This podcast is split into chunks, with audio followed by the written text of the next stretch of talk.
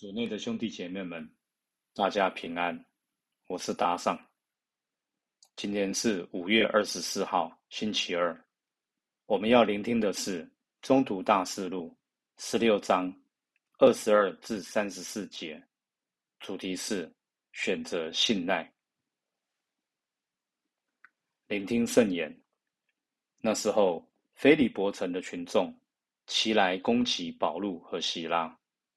官长就撕下了他们的衣服，下令用棍殴打。打了许多棍之后，就把他们压在监里，吩咐狱警小心看守。狱警领命，就把他们下在内监，又在他们的脚上戴上木枷。约在半夜时分，保禄和希拉祈祷赞颂天主，囚犯都侧耳静听。忽然地震大作，甚至监狱地基都摇动了，所有的门立时开了，众人的锁链也解开了。狱警醒来，见监门全开着，以为囚犯都已逃走，就拔出剑来，想要自杀。保禄大声喊说：“不要伤害自己，我们都还在这里。”狱警要来的灯。就跑进去，站立发抖的俯伏在保禄和希拉面前，然后领他们出来说：“先生，我当做什么才可得救？”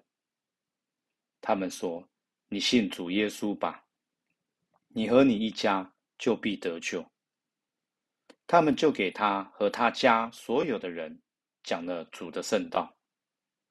当夜在那时刻。狱警就带他们去洗丧，他和他的亲人也都领了洗，遂又领他们到自己家里，摆了宴席。他和全家因信了天主，都满心喜欢。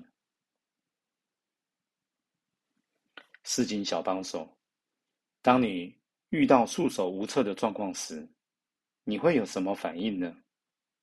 在今天的经文中，我们就听到保禄。和希拉被不接受福音的外邦人群众和官长攻击、殴打，也被压在监里。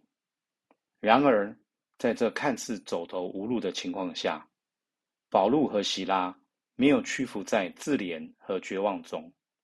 相反的，他们在监牢里祈祷、赞颂天主，把信任和保障放在天主身上。在他们身上透露何等的信德，让其他囚犯也情不自禁的侧耳静听呢？你是否也渴望有他们这样的平安和信赖呢？经文中，我们看到天主果然听到他们的祈祷，并行动了。他透过一个大地震及一个奇迹的释放，将黑暗和绝望的局势扭转成有利的浮船的机会。最终使狱警和其家人都相信基督，并接受洗礼。试问，你的生命中有哪些死硬幽谷呢？是健康问题、关系上的挫折，或对未来没有安全感？要知道，当我们过度专注在自己的问题时，我们如被关在自己的情绪监牢中，走不出来。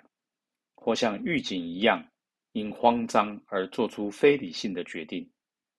然而，我们今天要向保禄和希拉学习，在困难的情况中，仍然能够选择把目光投向天主，相信天主的救赎超越任何黑暗或困难。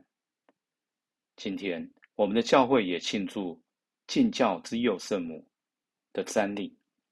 让我们谦卑的意识到，在信仰的旅程中，我们都需要一个像玛利亚的母亲。透过圣母的带导，我们也能像她一样，相信天主必会在我们面对困境时，及时的行动，为我们赐下救恩。品尝圣言，默想门徒们怀着信德，在监狱里不断地祈祷赞颂天主。活出圣言。今天在一件事上，选择像门徒一样依赖天主，而不慌张绝望。全心祈祷，感谢天主给我们圣母，让她陪伴我们的信仰旅程。阿门。希望今天我们都活在圣言的光照下。明天见。